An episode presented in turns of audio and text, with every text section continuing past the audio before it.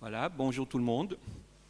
Euh, on est peut-être juste une minute avant l'heure, mais étant donné que vous êtes là, que ça a sonné tout à l'heure, eh ben on ne va pas vous faire attendre parce que c'est vrai que le temps de parole du conférencier n'est jamais aussi grande que l'on souhaiterait. Et hum, vous voyez, comme, euh, comme vous, la plupart, au fond, on est doté de ces outils-là. Alors, je ne sais pas si vous savez très très bien les utiliser, mais au fond, je me suis dit que l'intelligence artificielle, c'est bien, mais de temps en temps, c'est aussi bien d'avoir un bout de papier devant soi pour savoir ce qu'il faut dire, parce que vous savez comme moi qu'il n'y a pas seulement l'obsolescence des objets ménagers et autres, mais il y a aussi l'obsolescence de nos connaissances. Alors, cela étant dit, c'est qu'au nom du Conseil de fondation, j'aimerais vous souhaiter la bienvenue à chacun, chacune. Et c'est la quatrième conférence aujourd'hui sur la thématique euh, le numérique, outils et danger. Alors, vous me direz, est-ce qu'on est revenu au temps de la sorcellerie du Moyen Âge? Est-ce que le numérique, c'est la sorcellerie du XXIe siècle? Aujourd'hui, on sera pour la quatrième conférence. Mais vous pouvez vous, vous demander, mais pourquoi est-ce qu'on avait choisi ce thème-là? Ben, Vous êtes conscient qu'on a là des enjeux sociétaux majeurs de ce développement numérique qui est en pleine évolution. On a l'impression qu'on ne sait pas comment ça va s'arrêter. On a l'impression qu'on ne sait pas tellement où est-ce qu'il faut aller. Et pour nous, au Conseil des pupitres, il nous a paru judicieux de pouvoir porter un regard, croiser les regards et surtout pouvoir réfléchir ensemble. J'ai bien dit réfléchir ensemble sur ce que représente cette technologie qui est galopante. Elle envahit notre quotidien. Et ceci dans l'idée de pouvoir prendre de la mesure, prendre de la distance. Ça veut dire de regarder quels peuvent être les effets positifs de cette technologie numérique, de savoir quelles sont les limites, plutôt que d'être terrifié, impuissant et d'assister au développement sans comprendre qu'est-ce qui se passe. Donc voilà les enjeux que l'on avait euh, lorsqu'on a mis sur pied ces quatre conférences. Alors vous vous souvenez qu'on a entendu lors de la première conférence le professeur Baud et c'est un monsieur qui était le responsable de ce qu'on appelle le laboratoire interdisciplinaire de culture et humanité digitale. Et vous avez vu qu'il a consacré pas mal de son temps pour nous expliquer qu'est-ce que c'était l'analyse de l'utilisation de Wikipédia. Vous connaissez tous Wikipédia, mais pourquoi Wikipédia?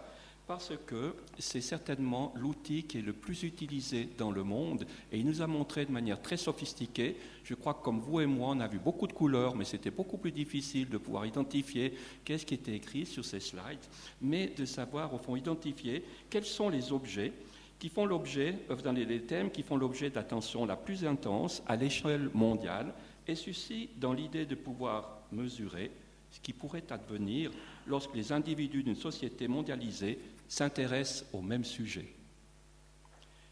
Dans la deuxième conférence, M.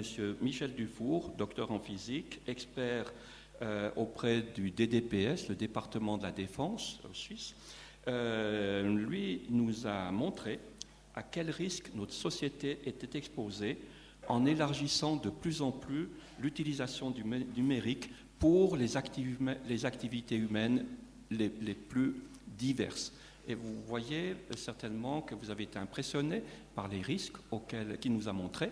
Puis dire, mais qu'est-ce que l'on fait? Alors on a eu une troisième conférence. La troisième conférence, c'était M.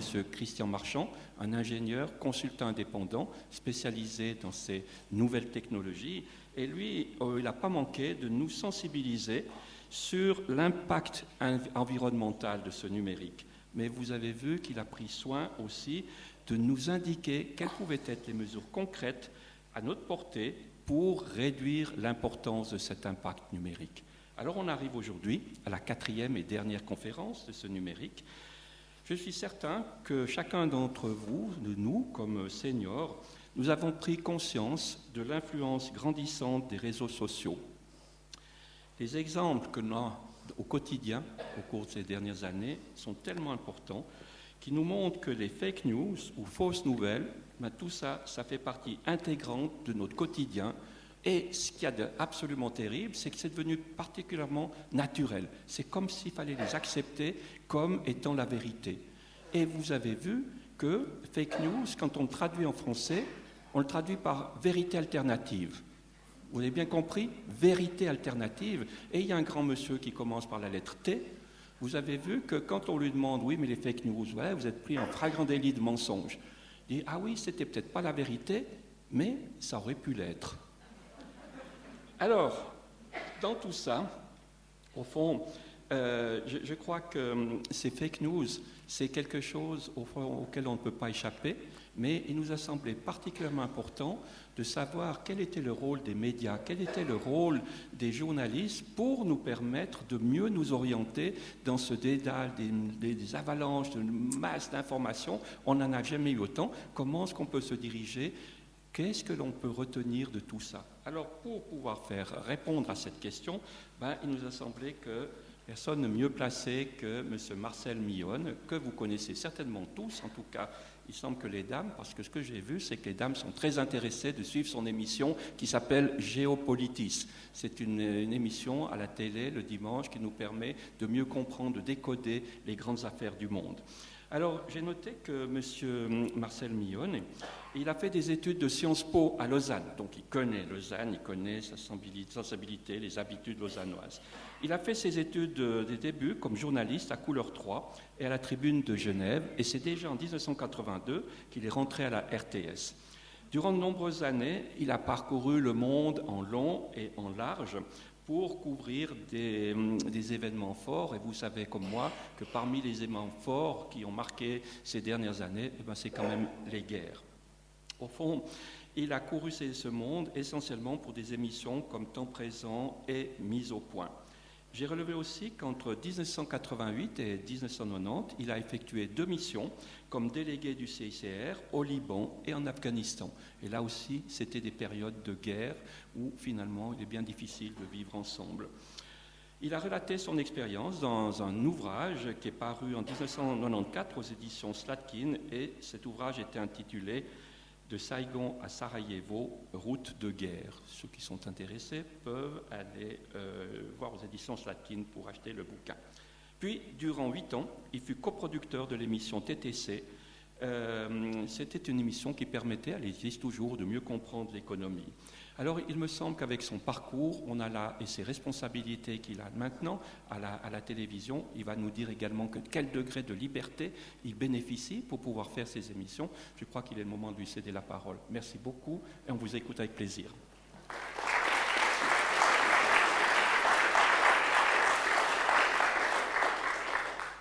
Bonjour à tous, merci d'être là aussi nombreux, merci à vous pour votre présentation.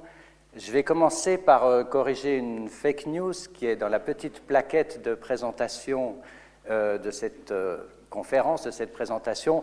Je ne suis pas à proprement parler spécialiste des réseaux sociaux et des fake news. Alors c'est vrai que mon métier m'amène tous les jours à m'intéresser à ces questions. J'ai consacré au début de l'année une grande émission, enfin une grande, une émission géopolitique à ce thème. Et puis évidemment, euh, je me penche sur l'étude de, certains cas précis. Euh, je vais utiliser d'ailleurs euh, quelques extraits, un ou deux extraits de cette émission qui a été diffusée au début de l'année qui s'appelait Fake News. ceux qui l'auraient encore en mémoire, je vous prie de, m'excuser pour cette redite, mais je pense que ces quelques extraits seront utiles à cette présentation. Alors je pense qu'effectivement que les fake news euh, sont un sujet essentiel parce que, euh, bah, vous l'avez dit, avec l'ère d'Internet, avec les réseaux sociaux, avec euh, toutes les plateformes auxquelles on peut accéder, on peut atteindre, on a la possibilité d'avoir accès à une quantité d'informations qui aurait été encore inimaginable 20 ans en arrière, lorsque j'étais enfant. Et c'est quantité même euh, d'informations euh, rend difficile à tout un chacun de faire la différence entre le vrai et le faux, entre l'approximatif et le un peu vrai, un peu faux. Je dirais qu'Internet nous a fait presque entrer dans, dans l'ère du doute, dans l'ère du relativisme, dans l'ère de la subjectivité, dans l'ère de la des postes-vérités, comme vous l'avez dit tout à l'heure. Vous serez d'accord avec moi, c'était peut-être plus facile euh, il y a 20 ans, 30 ans, lorsqu'on avait, euh, euh, on recevait dans son salon quatre ou cinq chaînes de télévision, on avait 24 heures posées sur la table, et puis peut-être un hebdomadaire malheureusement aujourd'hui disparu.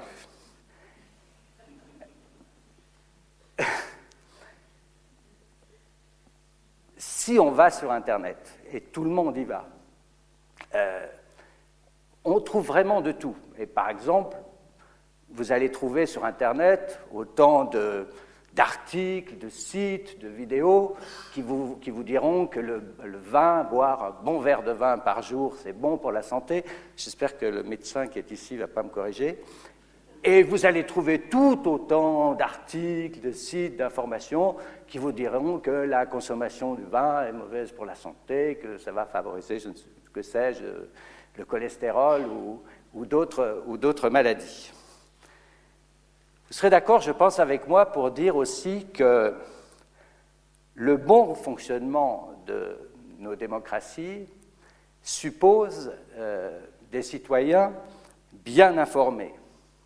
Or, vous l'avez mentionné, on le sait, l'expérience maintenant nous le dit, on le sait que les réseaux sociaux euh, véhiculent et favorisent la propagation de fausses nouvelles, que les réseaux sociaux hébergent toutes sortes de sites euh, complotistes. Euh, vous allez trouver sur Internet toutes sortes de sites qui nient la réalité de l'Holocauste et des camps d'extermination euh, durant la Deuxième Guerre mondiale. Vous allez trouver sur Internet euh, euh, des informations où il est prétendu que les attentats de Paris du 11 novembre ont été inventés, fabriqués par le président Hollande qui craignait de ne pas être réélu. Vous allez trouver des informations qui disent que l'attentat contre les tours jumelles à New York le 11 septembre ne sont pas le fait de terrorisme islamiste et Al-Qaïda, mais ont été euh, mis en œuvre par les services secrets israéliens. On trouve aussi sur Internet toutes sortes de contenus extrémistes. J'ai expliqué après pourquoi et comment euh, ces contenus extrémistes, les idéologies extrémistes, voire terroristes, se propagent finalement mieux que la vérité. Euh, c'est quand même frappant de constater, par exemple, que les attentats de Christchurch en, Nouvelle-Zélande, c'était au mois de mars hein, de mémoire, qui ont fait une cinquantaine de morts, ont été filmés en direct par l'auteur et diffusés en direct sur Facebook Live. Euh, tout récemment encore, euh, l'auteur des attentats antisémites à Halle, en Allemagne, ex-Allemagne de l'Est, aussi, lui aussi a, posté en direct sur les réseaux sociaux euh, son acte et, même dans les jours qui ont précédé, il avait euh, posté un, mémorandum, je ne sais pas comment appeler ça, un mémorandum antisémite, etc., qui justifiait par avance cet acte terroriste. Alors avec l'expérience, on commence euh, aujourd'hui, on commence à mesurer euh, l'impact des fake news. Euh, il y a beaucoup d'instituts qui font ça, mais par exemple, le, MIT, le Massachusetts Institute, of Technology, a mesuré euh, que les fausses nouvelles circulent six fois plus vite que les vraies nouvelles sur, les réseaux sociaux. Alors bien sûr, leur durée de vie leur existence, leur durée de vie est moins longue, mais leur impact immédiat est beaucoup plus fort que, euh, que la vérité. Et j'essaierai de vous expliquer un peu, un peu plus tard pourquoi cela. À propos de, des fake news qui ont euh, déferlé sur la campagne, vous avez fait allusion aussi tout à l'heure de la campagne euh, américaine de 2016 qui a vu l'élection de Donald Trump, euh, le professeur euh, Stephen Holmes de l'Université de New York euh, dit que nous avons assisté à l'effondrement sous nos yeux d'un pilier de notre démocratie parce que les fake news, dans, les opinions publiques, favorisent la méfiance à l'égard du vrai. Elle crée en quelque sorte une sorte de brouillard, de confusion entre ce qui, est, ce qui sont les faits, la vérité vraie, et ce qui n'est pas forcément. Et évidemment qu'une des conséquences de ça, je pense, c'est une défiance croissante à l'égard des institutions, à l'égard des, vérités scientifiques. Et ça va même plus loin parce que, et c'est flagrant, hein, je me permets de, rebondir aussi, vous avez cité Donald Trump, on assiste même à une sorte de retournement, c'est-à-dire que ceux qui contestent les fake news se voient eux-mêmes accusés d'être des menteurs, des comploteurs, voire même des traîtres. Et on se trouve de plus en plus dans une réalité, dans cette ère de, post-vérité, où la vérité n'est plus une valeur de base, où les faits réels ne sont plus fondamentaux, où des personnalités publiques, de manière tout à fait euh, consciente, propagent des fausses nouvelles en toute connaissance de cause, sans le moindre égard pour la vérité. Donald Trump, je crois, depuis euh, euh, son élection, a posté 11 000 messages sur Twitter. Ça fait en moyenne de 100 par jour, je crois. Hein. 11 000 messages en trois ans. champion, hein, toute catégorie. Alors, il y, a, par exemple au Washington Post euh, euh, au New York Times une équipe totalement dédiée à l'étude des contenus, au suivi de ces diffusions de messages. Et ils font ce travail depuis trois ans. En moyenne, euh, il y a en moyenne six messages par jour diffusés par Donald Trump qui contiennent, qui sont carrément mensongers, ou inexact, ou, ou imprécis, etc. Ça fait quand même euh, beaucoup pour le président de la plus grande démocratie du monde. Et puis il n'y a pas que Trump hein, qui ne croit pas, par exemple, au réchauffement climatique. Il avait, je crois que c'était avant son élection, il avait dit, euh, il avait annoncé d'ailleurs qu'il allait sortir des accords de Paris sur le climat, en disant finalement le réchauffement euh, climatique n'existe pas, que c'est une invention des Chinois pour nuire à l'Amérique. Et puis, ce qui se passe aussi maintenant euh, dans l'enquête sur l'affaire ukrainienne, c'est assez, euh, assez, symptomatique. C'est-à-dire que l'officier des renseignements américains qui a dévoilé euh, ce téléphone extrêmement compromettant de Donald Trump avec le président ukrainien Zelensky est lui-même accusé par Donald Trump d'être un traître à la patrie. Donc on assiste à un formidable renversement de la situation où, l'éclosion de la, vérité au nom de la démocratie, et je pense que cet agent des renseignements est de bonne foi, est euh, euh, lui-même traité par le président de, traître à la nation et de traître à la patrie. C'est quand même assez symptomatique de ce monde des post-vérités dans lequel euh, nous évoluons.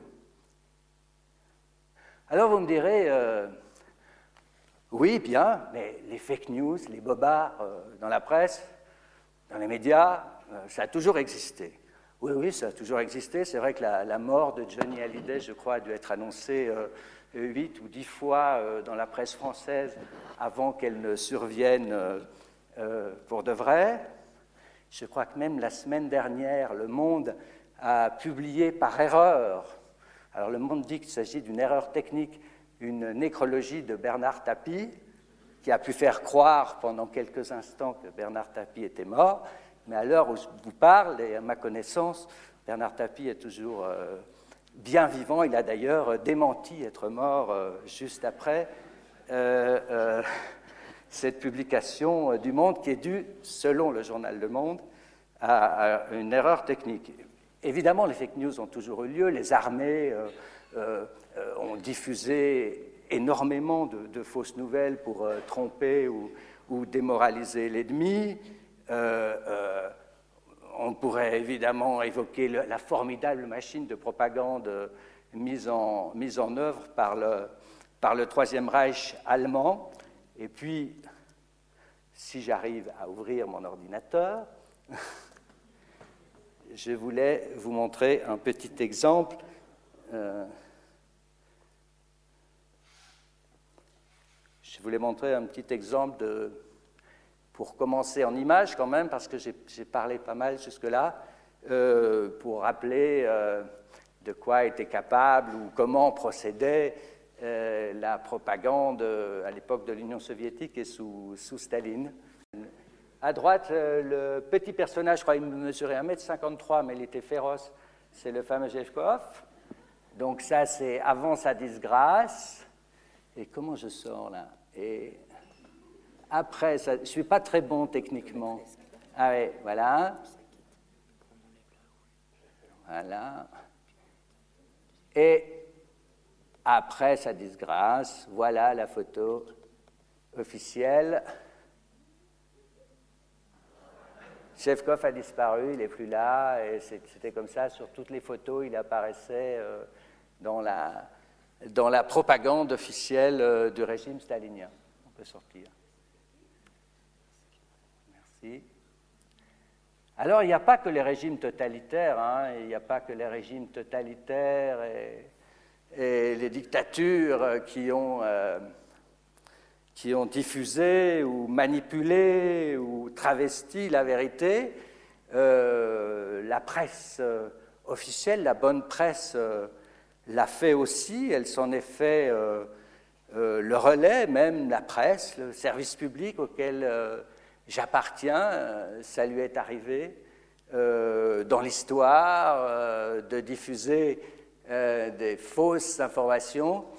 Je vais vous montrer à ce sujet le, des extraits de cette émission Fake News que nous avions diffusée dans, dans Géopolitis au début de l'année.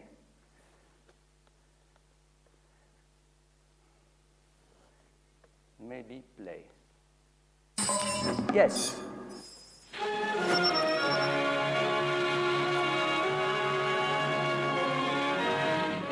Ladies and gentlemen, I have a grave announcement to make.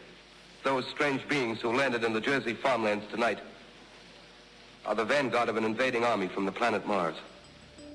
Un million de personnes convaincues le temps d'une soirée par ce canular d'Orson Welles. La guerre des mondes, c'était en 1938. Faux témoignages, faux flash d'informations, le programme radio de CBS sème une formidable panique. L'une des premières fake news à l'écho mondial, et ce n'était qu'un début. Décembre 1989, le peuple roumain se révolte contre le président Nicolae Ceausescu téléspectateurs occidentaux découvrent les images d'un charnier dans la ville de Timișoara. Les médias s'emballent. On parle alors de 4000 morts, victimes supposées du régime communiste. La vérité éclate un mois plus tard. Les 17 corps exhibés devant les caméras ont été exhumés du proche cimetière des pauvres. 5 février 2003 devant le Conseil de sécurité des Nations Unies. Le secrétaire d'État américain Colin Powell tente de convaincre la communauté internationale d'intervenir en Irak. Regardez l'image sur la gauche. Les deux flèches indiquent la présence de signes indubitables que ces bunkers stockent des munitions chimiques. Un mensonge d'État pour justifier l'entrée en guerre des États-Unis. Six semaines plus tard, avec leurs alliés, ils lancent leur offensive contre le régime de Saddam Hussein. Mensonges, désinformations ou distorsions de la réalité ont pris des formes multiples au cours de l'histoire. Aujourd'hui, leur propagation à travers les réseaux sociaux multiplie le danger. Les nouvelles technologies rendent les fake news quasiment indétectables. President Trump is a total and complete dipshit. Vous avez bien entendu. President Trump is a total and complete dipshit. Comme le démontre cette vidéo diffusée par le site BuzzFeed, on peut bientôt faire dire n'importe quoi à n'importe qui. This is a dangerous time. Moving forward, we need to be more vigilant with what we trust from the internet. Voilà, on peut faire dire aujourd'hui euh, n'importe quoi à n'importe qui, à des logiciels euh, comme celui-là, euh, qui permettent de faire coller parfaitement les propos du personnage à droite avec le labial du président Obama et de lui faire dire que le président Trump est un connard. Euh, alors, j'ai fait ne suis pas à jour là-dessus, mais j'ai un, un, petit tableau des, des différents... C'est pas à jour parce que ça date de 2016. Je suis sûr qu'il y a maintenant des outils bien plus raffinés que ça. Mais il y a vraiment une quantité euh, d'outils assez impressionnante, de plus en plus sophistiqués, euh, qui permettent de, travestir la réalité, que ce soit la réalité de l'image, du son. Euh. Alors, vous avez, bah, on vient d'entendre, vous avez, le, faux discours, hein, c'est l'exemple qu'on vient d'entendre, mais vous avez par exemple aussi, vous pouvez avec un logiciel, je crois qui s'appelle DeepWap, vous pouvez euh, créer des faux regards, c'est-à-dire que sur une image, même vidéo, vous pouvez changer le sens du regard, ce qui peut, évidemment, dans une vidéo ou dans une photo, euh, modifier le, message euh, de, de l'image. Vous pouvez aussi très facilement maintenant sur une vidéo où il fait grand beau, euh, créer dans le même paysage de la tempête ou vice-versa. vous pouvez, par exemple, grâce à un logiciel qui s'appelle Face to Face, faire apparaître sur les gens, sur le visage des gens, sur de, fausses émotions. Donc, à la limite, vous pourriez, euh, lorsque Mme Merkel rencontre M. Trump et qu'elle vient d'avoir été méprisée par lui, etc., engueulée par lui, vous pourriez lui faire un joli sourire, par exemple.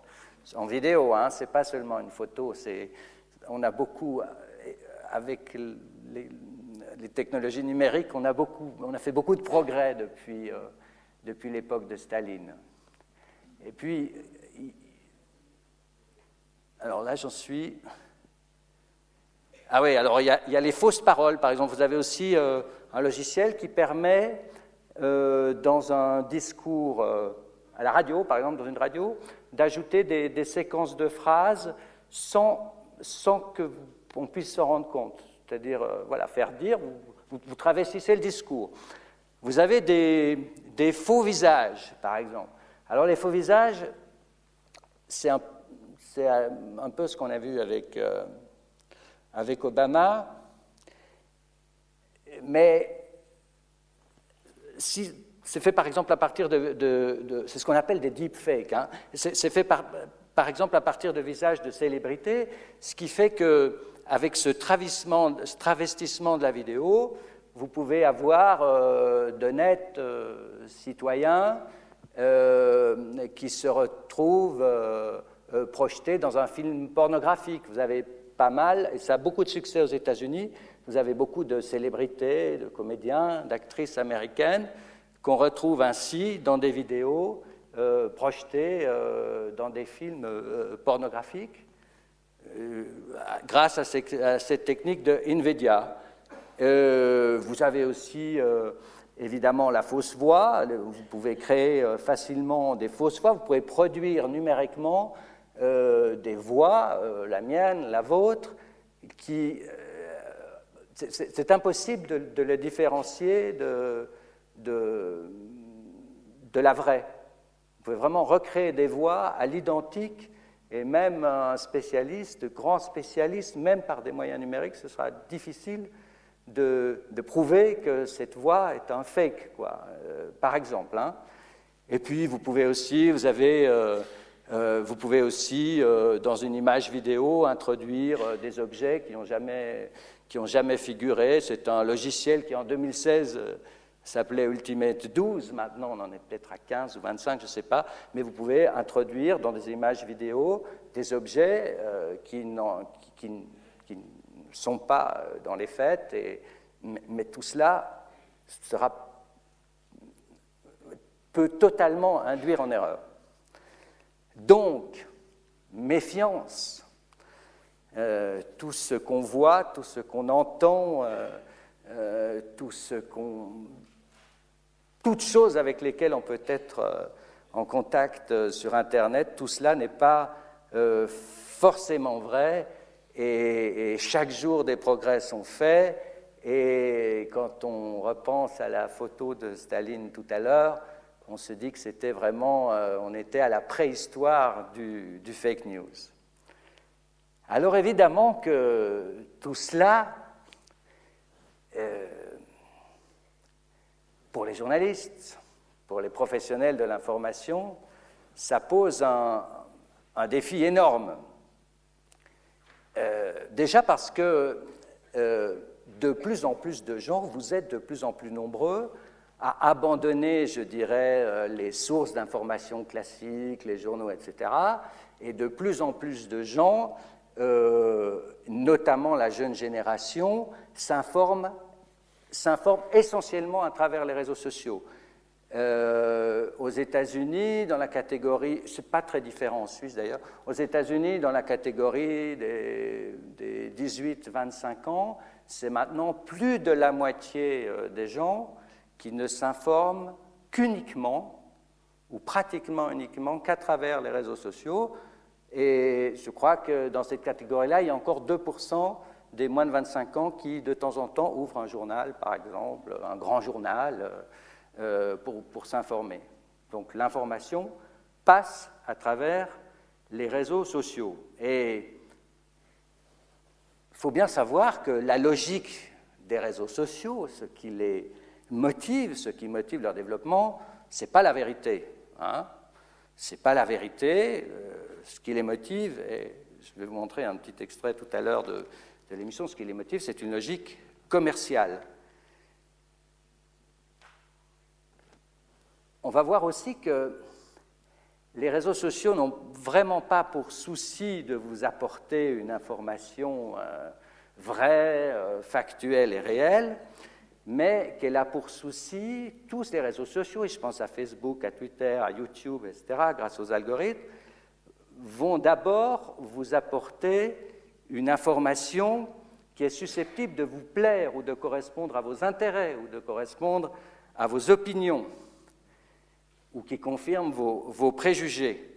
Et on appelle ça euh, le phénomène de bulle. Alors j'ai eu le, plaisir l'année dernière d'accompagner euh, une équipe d'étudiants de l'Institut des hautes études euh, internationales et du développement à Genève qui a réalisé un travail justement sur les réseaux sociaux, un danger pour la démocratie.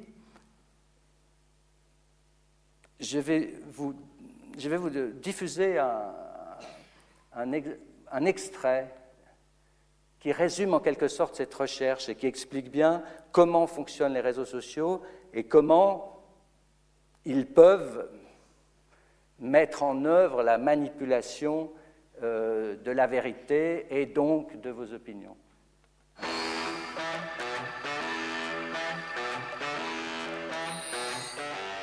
Facebook, c'était d'abord une promesse, une promesse de relier les gens entre eux, de créer ce grand espace libre et démocratique pour échanger et s'informer. Mais c'était sans compter la toute-puissance de ces algorithmes. Ces plateformes sont préstructurées avec des logiciels, donc c'est-à-dire des algorithmes que des ingénieurs ont fait pour nous donner, pour nous fournir une expérience complètement individualisée. Julia Yeclé, étudiante IHEID Genève, elle a décrypté l'influence des médias sociaux sur les démocraties. Donc ce que je vois sur mon mur Facebook, c'est complètement différent à ce que je vois, euh, à ce que mon voisin voit. Et c'est vraiment seulement les choses que Facebook pense euh, vont réaffirmer mes opinions, vont me plaire. Donc tout ce que je vois, c'est vraiment seulement ce que je pense déjà. Et le résultat est une polarisation extrême de la société.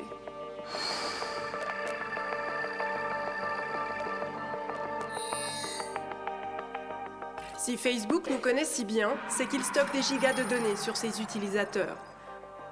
Au centre du business model, c'est la publicité. Donc, ils, essayent de comprendre le mieux les utilisateurs pour euh, devenir le partenaire idéal pour tous les acteurs qui veulent faire de la publicité sur Facebook. Donc, ce n'est pas vraiment qu'ils prennent les utilisateurs comme, comme des citoyens, ils les prennent comme consommateurs. Et puis, euh, par l'agrégation de toutes nos données, euh, ils, peuvent nous manipuler. Ils peuvent nous, montrer des choses que ne sont pas vraiment la réalité. Ils n'ont pas pour objet de vraiment euh, laisser euh, discuter les personnes sur les réseaux, mais seulement de les laisser voir ce qu'ils pourrait aimer. Et c'est vraiment pas l'essence d'une démocratie d'être seulement confronté avec les opinions qu'on a déjà. Mhm. Cette étude-là, réalisée par euh, un groupe d'étudiants dont elle est la porte-parole, elle était particulièrement centrée sur Facebook et Facebook dans l'élection présidentielle américaine en 2016. Euh, cela dit, il y a d'autres recherches réalisées encore bien plus approfondies, réalisées dans d'autres instituts, qui ont démontré que YouTube ou Twitter ou Instagram avaient joué un rôle euh, tout aussi important dans les tentatives euh, d'influencer le résultat de cette élection. Ne me demandez pas si les réseaux sociaux ont joué un rôle essentiel, décisif dans l'élection de Trump. Ils ont joué un rôle, c'est certain. On sait aussi que euh, vraiment la, campagne de dénigrement de, son adversaire, Madame Clinton, a été vraiment euh, dirigée de manière ciblée euh, sur les, franges de l'électorat qui pouvaient basculer ou qui n'avaient jamais voté auparavant, ou sur les franges de l'électorat dans ces fameux États qu'on appelle les swing states, les États où, le, vote bascule d'un côté ou de l'autre. Alors ça, c'est des, études qui ont été menées. On, a pu voir, euh, je dirais, la, trajectoire des fake news et, euh, pour, influencer l'opinion publique. Quant à savoir si le résultat final aurait été différent avec ou sans fake news, honnêtement, je ne pourrais pas vous donner la réponse. Mais ce qui se passe avec les réseaux sociaux, c'est qu'ils euh, deviennent en quelque sorte euh, les rédacteurs en chef, les chefs d'édition euh, d'informations mondialisées, suivant leur logique, suivant leur logique qui est la leur, selon leurs propres critères de, censure. Hein. Vous savez que, tous les, réseaux sociaux maintenant ont des armadas, des armées aux quatre coins du monde de gens de petites mains qui trient les images, qui euh, des, millions par jour et qui éliminent euh, à fur et à mesure ou tentent d'éliminer tous les contenus euh, pornographiques, terroristes, extrémistes, etc. etc. Mais c'est un, travail qui est effectué par eux selon leur propre grille d'analyse. Il n'y a pas de contrôle, ou en tout cas les grands réseaux sociaux ne veulent pas de contrôle extérieur sur ces choses-là.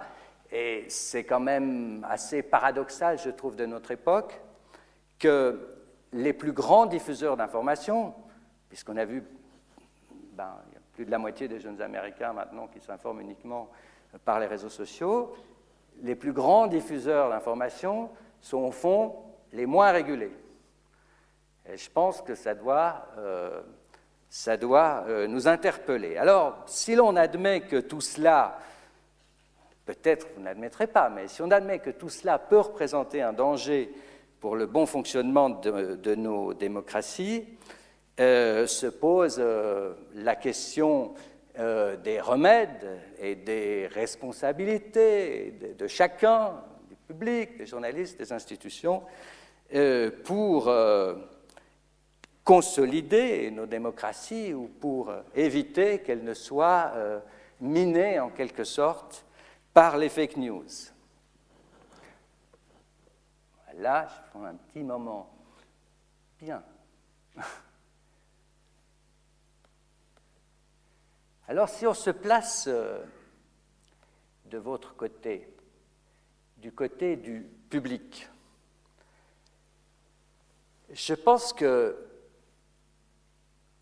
comme jamais auparavant, nous nous devons d'être curieux et nous nous devons de conserver un esprit euh, critique. Je pense qu'on ne peut pas juste se permettre de lire des choses et puis de passer à autre chose. Euh, la civilisation d'Internet, et on n'est qu'au début, exige, à mon sens, de nous euh, un esprit critique renforcé. Alors il y a toutes sortes de, là aussi je ne serai pas exhaustif, mais il y a toutes sortes de, sites et de lieux qui vous permettent euh, quelque part de faciliter votre esprit critique. Euh, vous avez euh, des sites spécialisés, des sites académiques. Par exemple, L'agence France Presse a un site AFP factuel où vous pouvez vérifier ou faire vérifier le contenu d'une information que vous trouverez ailleurs. Euh, euh, le Monde aussi a une euh, plateforme qui s'appelle les décodeurs. Libération a lancé il y a deux ans aussi un site qui s'appelle Check News, où chacun peut poser une question par rapport à une information qu'il aurait découvert à gauche, à droite, sur un site, etc. Et il y a une équipe dédiée de, de, libération qui va euh, fouiller l'information, qui va faire quelque part le travail de vérification pour vous, etc. Donc c'est des sites qui sont libres d'accès. Et quand vous avez des doutes, je vous encourage à y aller. Sans doute, si vous regardez le journal de France 2, il y a euh, l'œil du 20h aussi, euh, ou régulièrement, plusieurs fois par semaine, je crois, ils reviennent sur, un, sur, une information, ils la décortiquent dans tous les sens, le vrai, le faux, qu'est-ce qui a été dit, etc. Chez nous, à la RTS, euh, on a aussi, avec nos moyens modestes, euh, lors des débats politiques, on a une petite équipe qui, euh, je dirais en direct, ou presque en direct, analyse les propos, les, notamment les, chiffres ou les, les, oui, les propos des, des, débatteurs politiques et qui, à l'issue du débat, confirme ou infirme les informations de, les informations, euh, de M. X ou, de M. Y.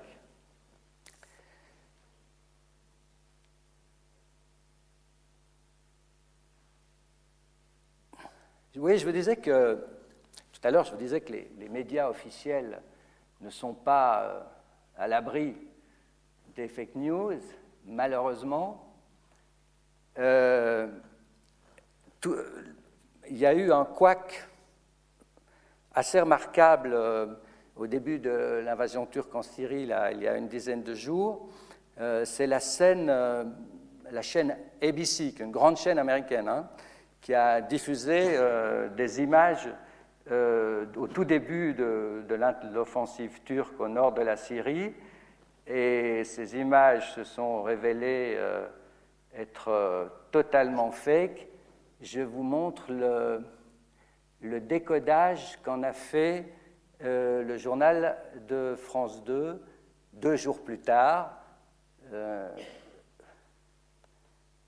Vous verrez, Depuis le début de l'intervention turque en Syrie, on a pu voir circuler des vidéos sur des combats qui ont semé le doute. Bonsoir Julien Nenny. Bonsoir.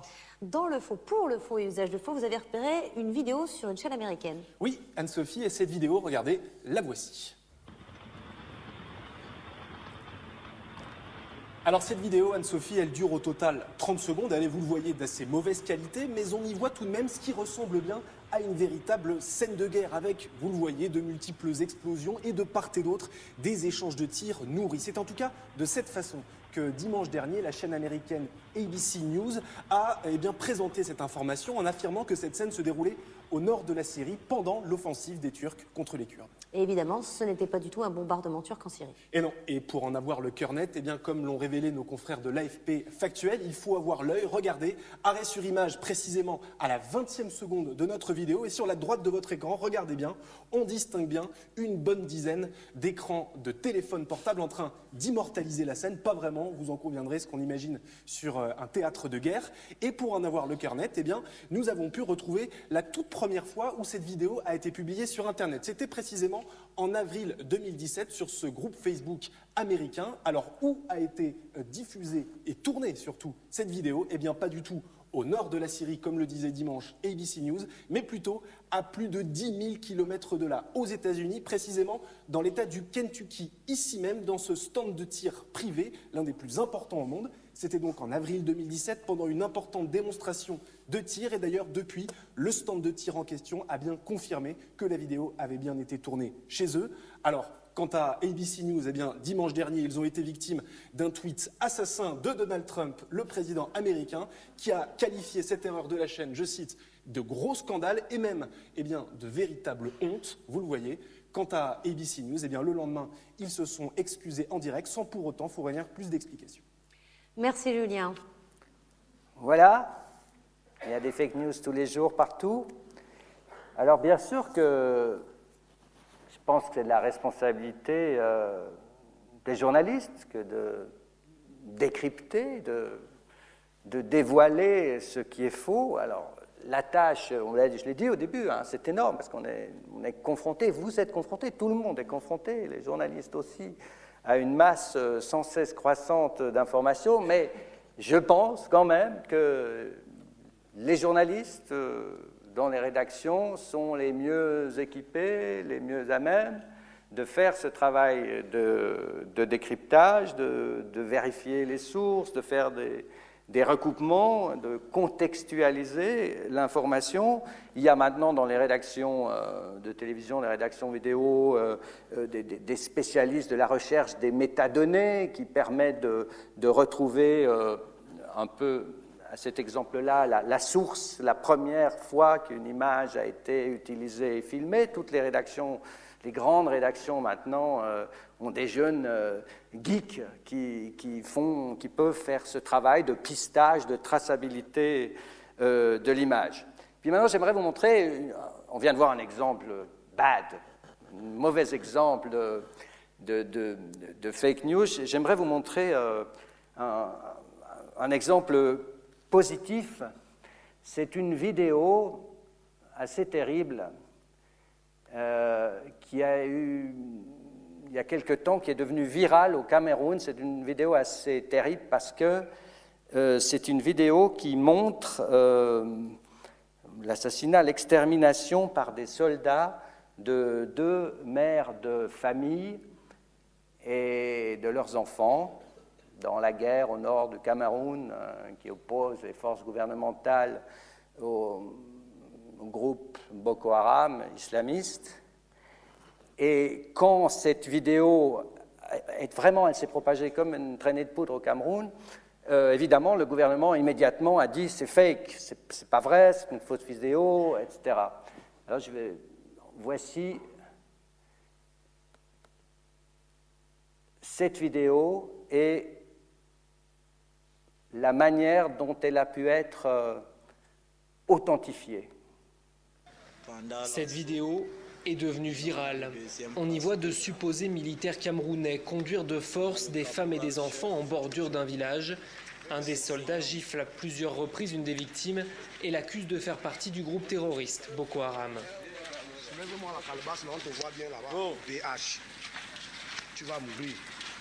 Les bourreaux s'acharnent ensuite sur les civils. Pas moins de 17 coups de feu seront tirés pour les abattre. Le gouvernement a ouvert une enquête, mais estime déjà qu'il ne peut pas s'agir de militaires camerounais. Et là, notamment, euh, c'est euh, Amnesty International qui a mené euh, l'enquête sur cette vidéo. Et par exemple, avec un système de reconnaissance du paysage, euh, on a réussi à localiser avec le, tracé des collines qu'on peut apercevoir dans ce film, on a pu localiser la localité où cela s'est déroulé.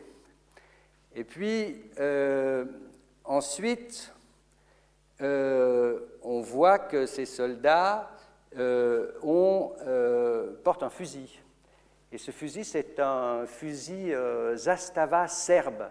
Et il n'y a que, y a que certaines unités, dans toute l'Afrique, certaines unités de, l'armée camerounaise qui sont, qui sont, équipées de ce genre de fusil.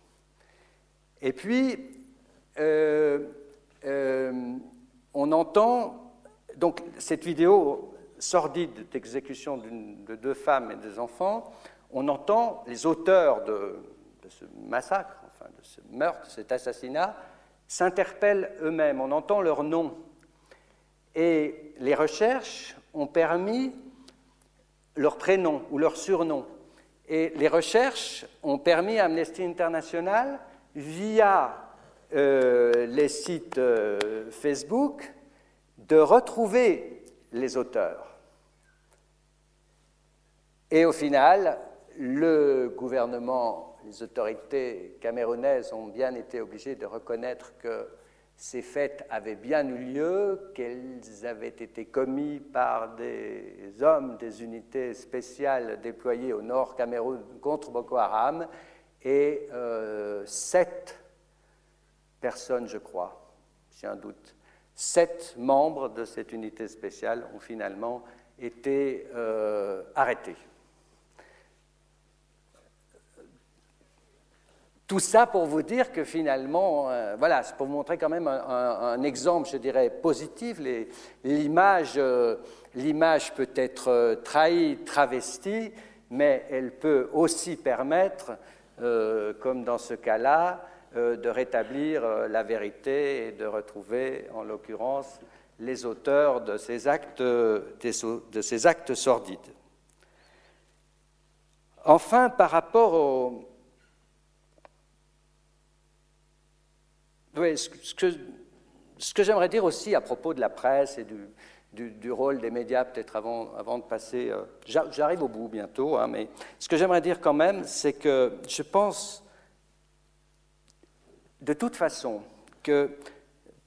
dans ce contexte de, post-vérité, de, de, vérité relative, je pense qu'une presse pluraliste, c'est-à-dire une presse qui reste ouverte à différents courants d'opinion, étant soit euh, un garde-fou aux fake news, comme le travail des journalistes, qui est le recoupement, la mise en perspective, la recherche des sources originales, etc.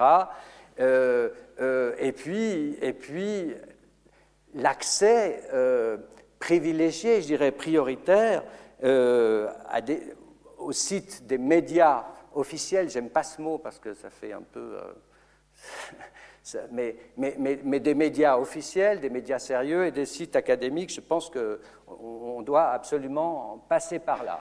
Et puis maintenant, par rapport à, cette responsabilité que nous avons, euh, que nous devons avoir par rapport au, déferlement euh, des fake news, ben, je pense qu'il serait indispensable que dès le plus jeune âge, euh, dans les écoles, euh, les enfants soient rendus attentifs à ce qu'on peut trouver sur Internet, à tout ce qu'on peut trouver sur Internet, tout et n'importe quoi, qu'on leur apprenne dès le, dès le, plus jeune âge à, à pister l'origine d'une photo ou à vérifier la validité d'une information ou d'une image. Il y a bien sûr la législation, on commence, il y a des pays qui ont commencé, L'Allemagne en Europe a été euh, la première à légiférer en matière de, fake news euh, de type raciste ou antisémite. Et il y a une loi en Allemagne qui permet euh, de saisir immédiatement un, un, juge et dans les 24 heures, tout contenu raciste ou antisémite est censé disparaître des plateformes où euh, il est apparu. Alors c'est une loi qui a évidemment suscité beaucoup de débats.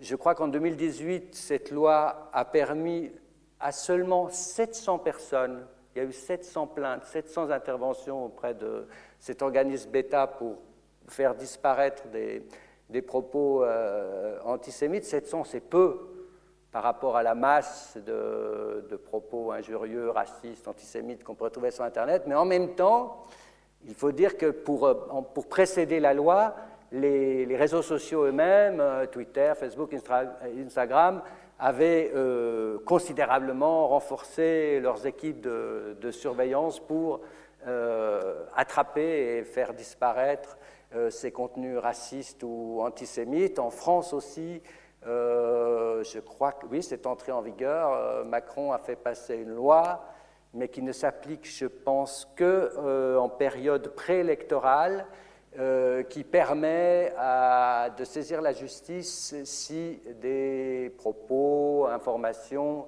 diffamatoires ou calomnieuses sont diffusés. oui, diffusés au sujet d'un candidat euh, dans une élection.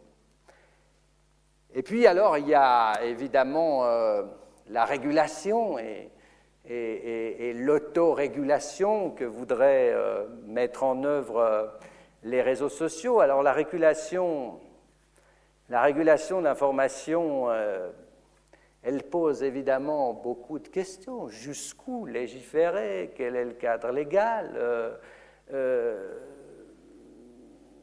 Jusqu'où ne pas empiéter sur la liberté d'expression? C'est un, c'est un sujet euh, infini parce que, nos démocraties postulent la liberté de pensée et d'expression. Donc toute loi, toute régulation légale euh, des contenus d'Internet, évidemment, pose la question de la liberté d'expression. Ça la pose chez nous, euh, dans nos démocraties parle même pas des, régimes euh, autoritaires où, euh, voilà, vendredi, je crois depuis vendredi, euh, Vladimir Poutine a fait entrer en force une loi qui lui permet, qui permet au gouvernement de se débrancher carrément d'Internet s'il le juge nécessaire. oui, c'est une loi qui est entrée en vigueur vendredi. Je vous remercie de votre attention. On va terminer là-dessus et le temps est venu des questions auxquelles j'essaierai de répondre. Merci à vous.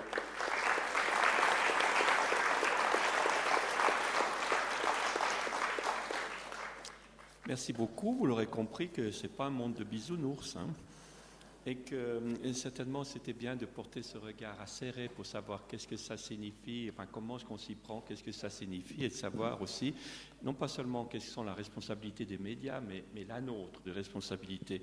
Et moi j'ai retenu de tout ça, il y a quand même un maître mot. Euh, il y a, d'abord l'éducation, la formation, ça veut dire de comprendre qu'est-ce qui se passe, parce qu'aussi longtemps qu'on ne veut pas comprendre, ce sera plus difficile d'y faire face. Alors, euh, je vous dis au début... Par rapport à la compréhension, je pense que cette masse d'informations exige de nous non pas qu'on essaye d'apprendre un maximum de choses, mais qu'on approfondisse nos connaissances. Ah Alors, je crois que le temps est venu pour. Euh, je vous ai dit au début que vous étiez là pour qu'on réfléchisse ensemble. Donc, euh, il y a certaines qui nous disent que les conférences, c'est bien, mais c'est encore beaucoup mieux quand à la fin, il y a eu toute la discussion et les réponses aux questions qui étaient données. Alors, qui veut prendre la parole? Euh, moi, j'ai de la peine à voir parce qu'il y a les. Oui, bonjour. Ah voilà, Merci là, on vous écoute, pour votre exposé intéressant.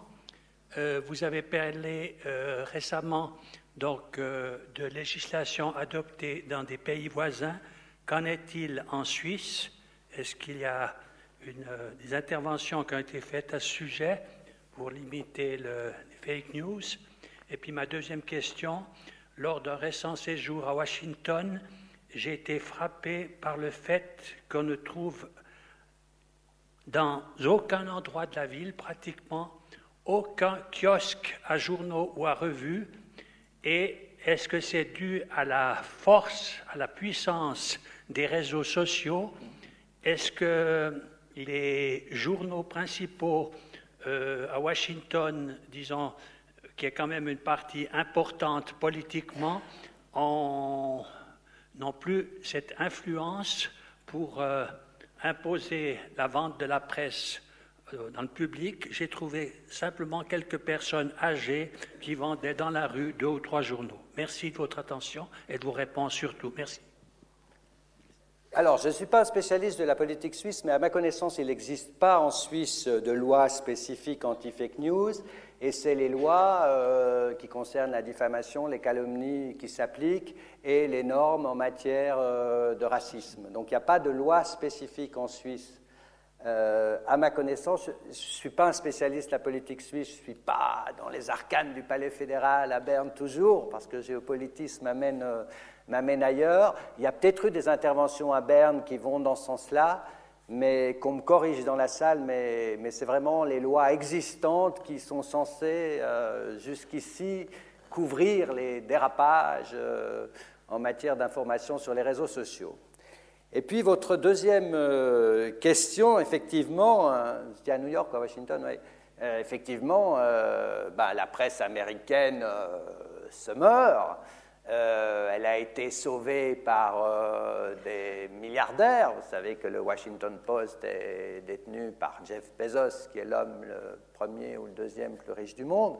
Donc la presse euh, a beaucoup de peine et la presse est en train, elle aussi, de la bonne vieille presse papier est en train, elle aussi, de basculer vers les réseaux sociaux et de transformer ses contenus pour les réseaux sociaux.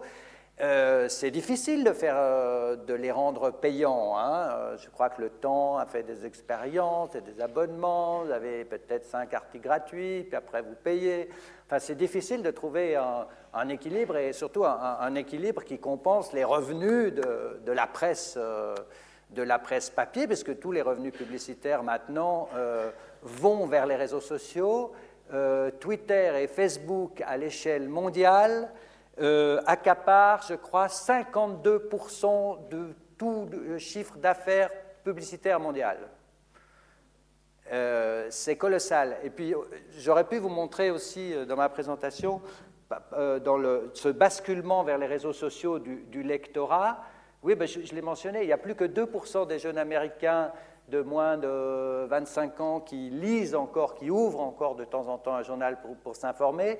Par contre, dans notre génération, dans la vôtre, alors la presse, la bonne vieille presse papier euh, reste encore le moyen principal. Je crois qu'il y a 80% de mémoire des Américains, je pense que c'est assez semblable ici, qui continuent de lire, de s'informer euh, euh, par la lecture des journaux mais c'est une génération de seniors et on peut, enfin, la tendance semble indiquer que, que de moins en moins la bonne vieille presse traditionnelle, où j'ai travaillé pendant presque 40 ans, euh, sera l'outil d'information principal et que de plus en plus, et partout dans le monde, euh, les réseaux sociaux deviendront la principale source d'information. Merci. Autre question? Qui aimerait prendre la parole? Ouais. On va vous donner le micro. Merci pour votre exposé. J'ai pas trop aimé quand vous avez dit la RTS avec nos modestes moyens. J'ai dit quoi, pardon? La RTS avec nos modestes moyens, contrairement, je trouve qu'avec les modestes moyens, vous faites un excellent travail à la RTS. Merci. Maintenant, ma question, est-ce que vous avez des, algorithmes ou des automatismes pour filtrer votre, euh, le bombardement de news sur une journée que ça se fait au, préalable de manière euh, automatique, informatisée, probable, euh, fallacieux, euh, complètement inventé. Est-ce que parce qu'autrement, c'est pas possible de gérer des montagnes pareilles mmh. d'informations. Non, mais pour les journalistes dans les rédactions, évidemment que les, les sources principales d'information, ça reste des sources de presse et les grandes agences, qui elles-mêmes font un travail de checking de l'information en amont. C'est des grandes agences de vidéos ou d'images, ce qu'on appelle les news, euh, qui, qui, qui, font ce travail et qui, je dirais, ont ça dans leur, dans leur gène. Donc on a, on a des sources. On a, des, on a des sources fiables tant qu'on je dirais, on fait de l'information générale maintenant. Si on va chercher dans des sujets de, de société, si on fait des enquêtes, je ne sais pas, dans le domaine de la santé, sur ben, prenons cet exemple sur les effets secondaires des vaccins. Euh, euh, alors ça devient beaucoup plus compliqué parce que là, ben, évidemment, vous avez les spécialistes, vous allez voir le grand spécialiste de l'université, etc., du grand hôpital universitaire, etc. Mais en préparant votre enquête, vous serez confronté, euh, si vous allez chercher sur Internet, à des, à des masses effectivement d'informations qui peuvent être extrêmement contradictoires, à une partie mensongère. Et c'est marrant d'ailleurs, enfin c'est marrant. Euh, en France, par exemple, je crois que c'est un des pays d'Europe où, vous allez me confirmer ça, mais où la méfiance à l'égard des vaccins est, la plus grande parmi tous les pays de l'Union européenne. Et c'est vrai qu'il y a énormément de sites euh, Internet en France qui euh, bah, donnent de l'information sur les vaccins, une espèce d'inflation comme ça, sur les effets secondaires, etc. Et, oui, alors il y a des domaines, il y a des domaines effectivement, notamment la santé, mais pas que, et ça dépend du type de travail que vous faites. Mais je dirais pour un journaliste euh, en rédaction téléjournal, puisque vous prenez la, RTS, je veux dire, ses sources à 95%, ce sera les agences, les agences d'image, etc. Euh, les agences d'ailleurs qui, qui font de plus en plus, euh, bah, en ce moment, les, les, équipes de télévision, il y en a beaucoup au nord de la Syrie, donc elles se, je dirais, elles se confirment elles-mêmes ou elles se, elles se recoupent elles-mêmes, etc. Bah, maintenant, vous avez ces grands faits mondiaux qui, qui, qui, rassemblent des journalistes un peu du monde entier, et je dirais que dans cette dans cette quantité de professionnels euh, réunis au même endroit sur le terrain, ça vous donne quand même un, gage de, crédibilité plus grand que, que, le tout et n'importe quoi que vous pouvez euh, découvrir sur Internet. Ça n'a pas empêché ABC, ABC de, diffuser ces images prétendument de l'offensive turque et qui étaient, qui était issues d'un stand de tir, j'ai oublié dans quel État américain. Donc voilà, ouais. est-ce que j'ai répondu à votre question Merci. Autre question? Oui. Euh, on va peut-être. Euh, Julien, il y a madame là-bas, parce que vous serez la première dame cet après-midi qui pose une question. Alors, on va pas rater cette occasion. Merci. Est-ce qu'un moyen, ce ne serait pas de, s'adresser à différents médias, enfin de, recouper l'information euh, en France, en, Angleterre, avec la BBC, avec ça, pour pouvoir se faire une idée plus réaliste, euh, plus objective peut-être euh, des informations qu'on nous, qu'on nous diffuse? Oui, absolument. C'est ce que je disais à propos de l'information générale, c'est les sources officielles. C'est vrai que je pense franchement à part des erreurs, parce que les journalistes commettent des erreurs, ils en commettent tous les jours. Et disons, si vous allez chercher euh, euh, sur le site du Monde, en faisant bien attention qu'il s'agit du vrai site du Monde et que ce n'est pas un fake, un site fake du Monde, je pense que vous allez quand même trouver de la bonne et de la vraie information. Si vous allez sur le site de la RTS, je pense que vous allez. Il y a des erreurs, il y a des fautes de frappe, des fautes d'orthographe, des fautes de temps, tout ce qu'on veut. Mais je veux dire, vous allez trouver quand même, pour l'essentiel, de la vraie information. Et c'est vrai que la, recouper, c'est-à-dire euh, toujours aller voir ce qu'en disent d'autres médias. Et pour ceux qui parlent les langues étrangères, ce qu'en dit la BBC ou une chaîne allemande, etc., évidemment que c'est un gage de, c'est un gage de vérité, c'est une sécurité par rapport. Euh, au, au, factuel et oui, à la, vérité des faits qui sont allégués. Oui, oui, bien sûr. Bien sûr. Et puis il y a ces sites que j'ai mentionnés, hein, euh, euh, AFP factuel, euh, ça marche bien. le site de l'IB, tout le monde peut s'adresser. Hein. vous, écrivez, vous posez votre question. j'ai lu que, j'ai vu que telle information, telle source dit que, et ils font le travail les il y a une équipe de l'IB, de journalistes, de, spécialistes des métadonnées et tout ça, qui vont faire le, travail de, recherche, de vérification d'informations pour vous et qui vont euh, vous restituer leur, euh, le fruit de leur recherche. Je peux que vous encourager à voir le site de l'IB parce que c'est très bien fait, c'est très accessible et puis c'est très actuel. Donc ça vaut la peine de. Et vous l'avez sur la tablette sans être abonné.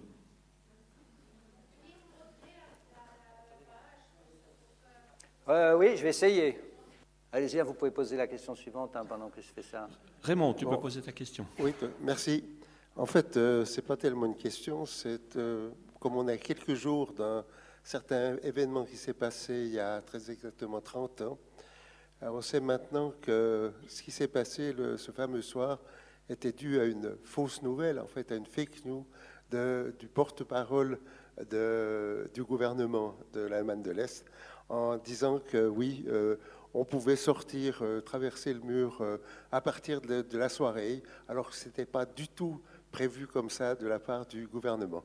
Voilà, il y a un ou deux articles maintenant qui vont paraître et qui vont résumer cet événement, mais au départ, c'était véritablement une fake news.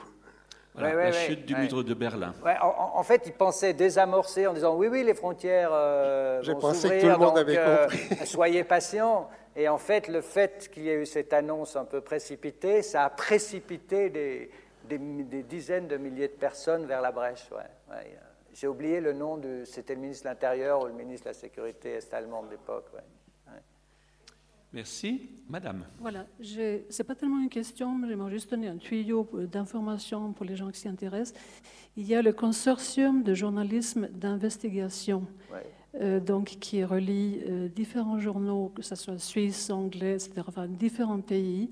Et ils ont un site qui est plein, plein, plein d'informations, qui a donc été contrôlé entre eux Et ce sont eux, par exemple, qui sont à l'origine de la publication de Panama Papers, etc. Merci. Je vous remercie, Madame, d'avoir signalé ça parce que j'ai oublié de le faire dans ma présentation et j'ai d'ailleurs un de mes excellents collègues, euh, Jean-Philippe Sépi, producteur de temps présent, qui est, qui est très actif euh, dans ce collectif de journalistes d'investigation. Autre question Oui, tout là-haut. Eh ben, Madame, on va vous donner le, micro. Ah ben, je croirais au Parlement, mais futur, donc le prochain, la majorité de dames. Vous avez dit que vous allez expliquer ah, pourquoi la nouvelle faux est beaucoup plus vite que les nouvelles avec vérité. Mm-hmm. Mais je n'ai pas, pas, pas noté que vous avez expliqué pourquoi c'est beaucoup plus vite quand c'est faux. Alors, c'est beaucoup plus vite parce que les fausses nouvelles alors, il est avéré, hein, c'est une étude qui, a été menée par le Massachusetts Institute, sur des, milliers et des milliers d'informations sur une longue période, et euh, on se rend compte que les, fausses nouvelles ou les nouvelles, euh, euh, oui, les fausses nouvelles ou inexactes, etc., circulent en moyenne six fois plus vite. Alors pourquoi C'est ça votre question. Hein pourquoi elles circulent plus vite? Parce que la plupart du temps, ces fausses nouvelles font appel à votre émotion ou à vos peurs. C'est-à-dire qu'une fausse nouvelle, elle contient presque par nature une part d'irrationnel, parce que sinon elle serait vraie. Hein. Donc, les fausses nouvelles, elles fonctionnent, elles, fonctionnent, elles circulent plus vite parce qu'elles elles touchent vos peurs, vos angoisses, vos craintes, vos doutes, vos émotions, peut-être même euh, vos émotions, vos sentiments, etc. Et au final, euh, alors ça fait longtemps hein, que je ne me suis pas repenché sur cette étude du Massachusetts Institute, mais, mais au final, euh, euh, ça circule beaucoup plus vite. Alors ce qui peut nous rassurer, c'est que, que, ça circule beaucoup plus vite, donc ça a un impact très fort, très fort sur le moment. Par contre, leur durée de vie sur Internet est beaucoup plus courte parce que la vérité finit quand même, espérons-le, par triompher. Ces, fausses nouvelles sont démenties, elles sont prises en charge par des sites d'information euh, euh, officiels qui vont les décoder, qui vont les démentir, etc. Mais, il n'empêche que euh, leur impact est très fort sur un temps court.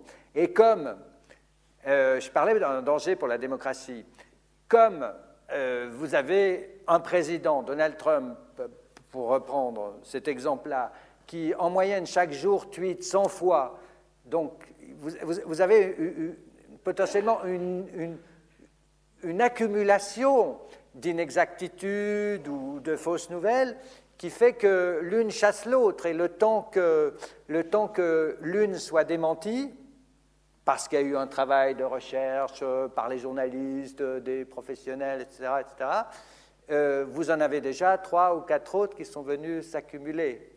Et je dirais que dans cette profusion, je mettais ça en évidence au début, dans, cette masse absolument sans précédent d'informations auxquelles on a affaire, auxquelles on a accès, il y a aussi évidemment euh, cette profusion de fake. Et qu'on oublie facilement un fake, on le relativise, même si on en a conscience, on va le relativiser ou l'oublier euh, d'autant plus facilement que dans un temps très court, il y en a beaucoup d'autres qui vont, qui vont chasser le premier, l'un troisième va chasser le deuxième, etc., etc. Donc on est dans une sorte de cercle vicieux quand même. Merci. Autre question? Oui, oui, sans prie. Euh, merci pour euh, tout ce que vous nous avez enseigné là. Euh, moi, j'aimerais peut-être vous demander encore une précision dans la comparaison entre les vraies et les fausses nouvelles. Ces fausses nouvelles qui circulent si facilement, est-ce qu'elles ont euh, des conséquences lourdes? Ou est-ce que pour finir, c'est simplement des anecdotes que les gens échangent? Et si c'est des anecdotes que les gens échangent, ça n'a pas grande importance. Il y a tout. Il y a des anecdotes. Euh, bah, je ne sais pas si vous lisez sur Internet que, euh, euh, un supporter du Barcelone a brûlé le pull de Neymar lorsqu'il était transféré au Paris Saint-Germain et qu'en brûlant son pull, il a mis le feu à sa maison. Euh, bon, c'est dommage pour lui. En l'occurrence, c'est un fake. Et ça ne va pas changer la face du monde. Mais c'est quelque chose qu'on trouve sur Internet. Mais c'est faux. C'est une information qui est fausse.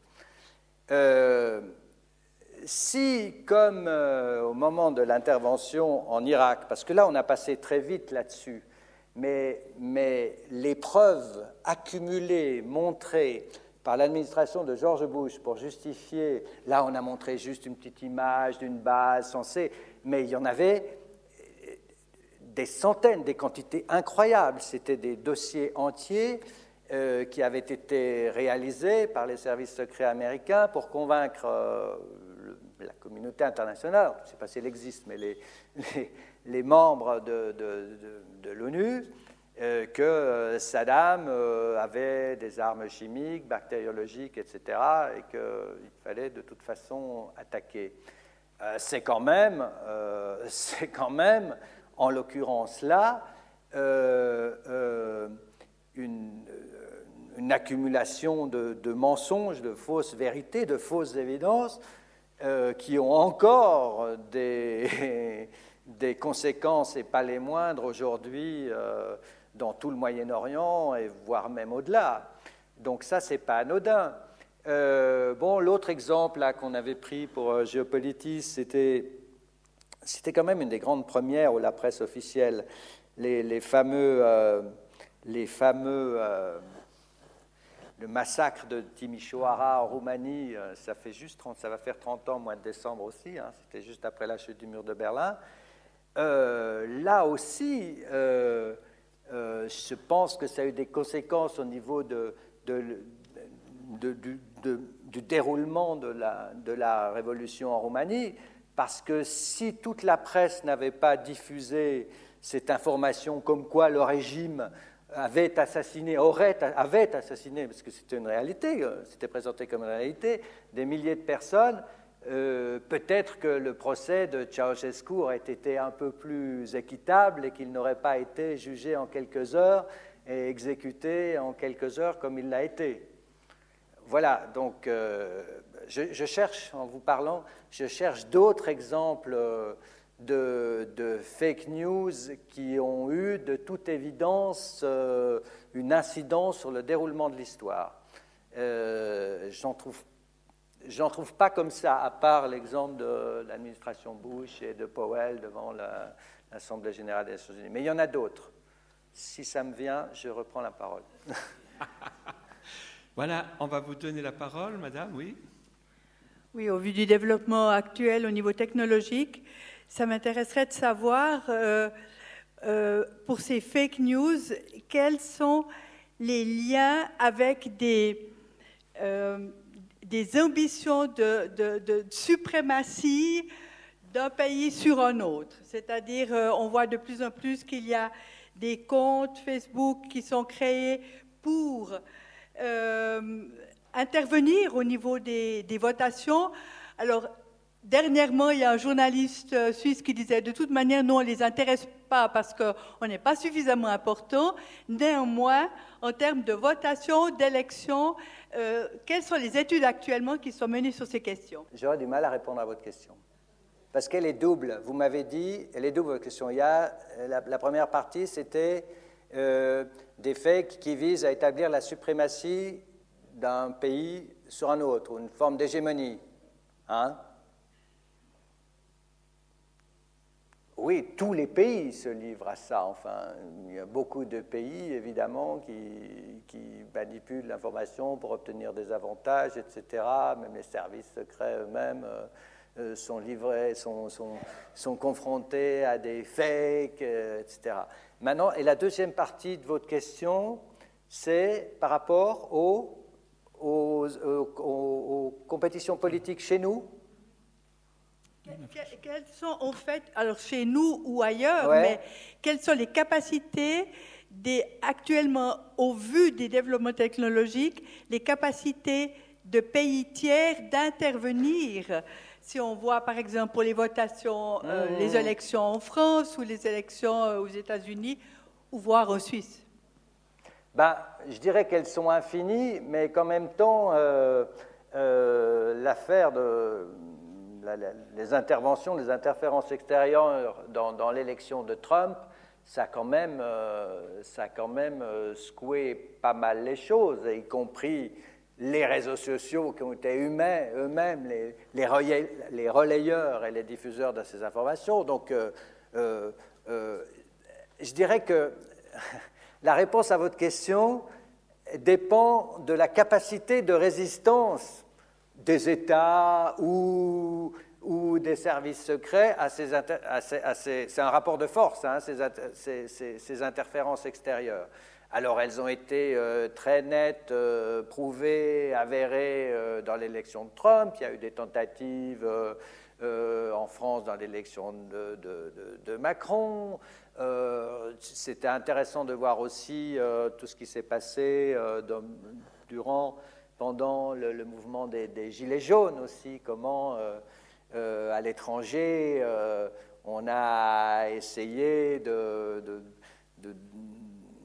oui, enfin de transformer un peu ce mouvement dans un mouvement euh, totalement révolutionnaire qui allait euh, renverser le président, comment les Gilets jaunes eux-mêmes, par des interférences extérieures, ont été euh, manipulés.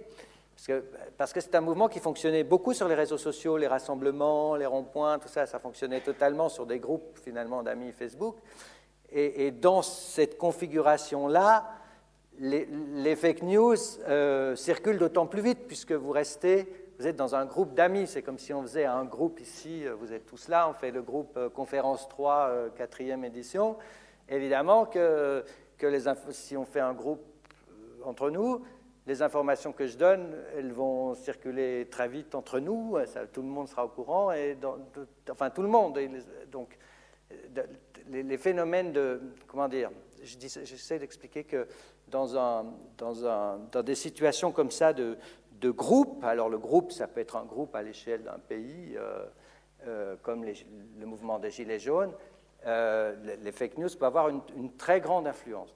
Et pour répondre à votre question, vraiment, je dirais que tout dépend de la capacité de résistance de ce, la capacité de, de, résistance des États à ces interférences extérieures et puis à la volonté euh, des grands acteurs de l'Internet de s'autoréguler, de faire attention, mais ce qui veut dire souvent de se priver d'une partie de leurs revenus. Alors, c'est intéressant de voir ce qui se passe là depuis quelques années. On a euh, euh, Zuckerberg et Facebook qui, au nom de la liberté d'expression, quelque part ne veulent pas d'intervention extérieure, de régulation extérieure, et font tout, euh, mettent tout en œuvre pour s'auto-réguler. Alors qu'on a pu apprendre que vendredi, dans le cadre de la petite guéguerre qui existe avec Twitter, Twitter a renoncé, a annoncé, c'était vendredi dernier je crois, a annoncé renoncer à toute publicité politique payante, et ça c'est déjà évidemment en perspective des prochaines euh, élections américaines dans une année. Mais renoncer à toute euh, publicité politique payante pour Twitter, je crois que les publicités politiques, c'est 1,5% de leur chiffre d'affaires. Donc en faisant ça, ils ne sacrifient pas grand-chose. Mais dans la guerre qui se mène avec Facebook, ils prennent le contre-pied de, Facebook en disant nous, maintenant, à partir de maintenant, voilà, plus de publicité politique payante sur Twitter. Je ne suis pas sûr d'ailleurs si c'est Twitter. Non, je pense que c'est Twitter Monde. Ce n'est pas que Twitter États-Unis. Voilà, voilà j'ai mal répondu à votre question, je m'en excuse. Non, non, non, mais j'entends que vous n'êtes pas très loin de la, de la réalité. C'est vrai que si on, imagine, il y aura, vous avez vu euh, dans, notre, dans notre belle Suisse tranquille, il y, a, il y, a, quand même des choses qui vont se passer, notamment quand il s'agira de revoter pour la question du Jura. Euh, sans aucun doute, il y aura des fake news qui vont apparaître là, mais, mais on va dire que c'est un, scénario qui sera pour le plus tard. Alors, la dernière question, si vous, alors, J'aimerais juste vite, vite, rajouter quelque chose. Euh, quand vous dites que Facebook font tout ce qu'ils peuvent pour s'autoréguler, je me permets vraiment, vraiment d'en douter. Vous savez qu'il y avait une loi européenne qui était pour la protection de data donc de, de, de l'individu. Et comme Facebook avait leur siège en Irlande, ils ont vite déménagé pour ne pas être soumis à cette loi, cette loi européenne. Donc, j'en doute beaucoup. Alors, euh, je, pense que vos interrogations hein. sont très bonnes. Euh, mais je ne vais pas vous priver de la réponse, mais moi ce que je peux dire, c'est que comme ça, ça veut dire que dès le moment où il y a de nouvelles technologies, ça veut dire qu'on se rend compte qu'il y a des écarts, il y a des dérives qui sont faites et que la société réagit de la manière suivante. Ça veut dire dès le moment où il y a scandale, dès le moment où le peuple, où la population est indignée, c'est à ce moment-là qu'il y a la pression pour pouvoir mettre des règles, des règles de fonctionnement. Et on le voit, j'entends ce qui se passait il y a deux ans ou il y a trois ans, ben, au fond, on était encore beaucoup plus permissif. Maintenant, on avance progressivement. Mais c'est clair que les personnes qui sont concernées préfèrent dire on s'autorégule, parce que comme ça, ils n'ont pas besoin de regarder les autres. Mais aussi longtemps que nous, on est attentifs, qu'on est bien conscient de ce qui se passe, eh bien, ça sera la possibilité, parce que finalement, c'est nous qui allons choisir qui sera à Berne pour faire euh, une régulation. Alors, j'ai rien à ajouter, merci.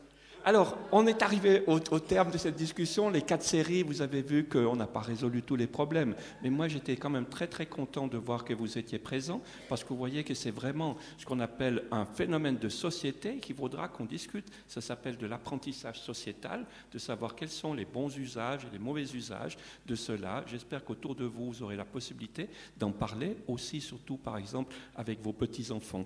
Alors, j'aimerais remercier très fortement M. Millon d'avoir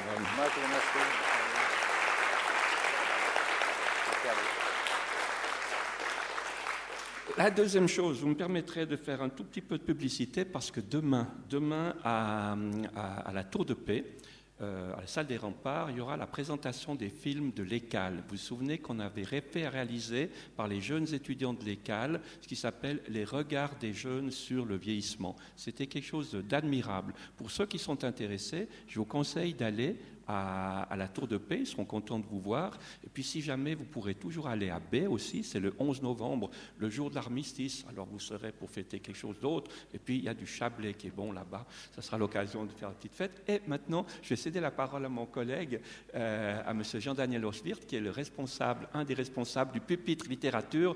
Il va vous faire la promotion pour la prochaine conférence. Je crois que ça vaut la peine de l'écouter. Merci.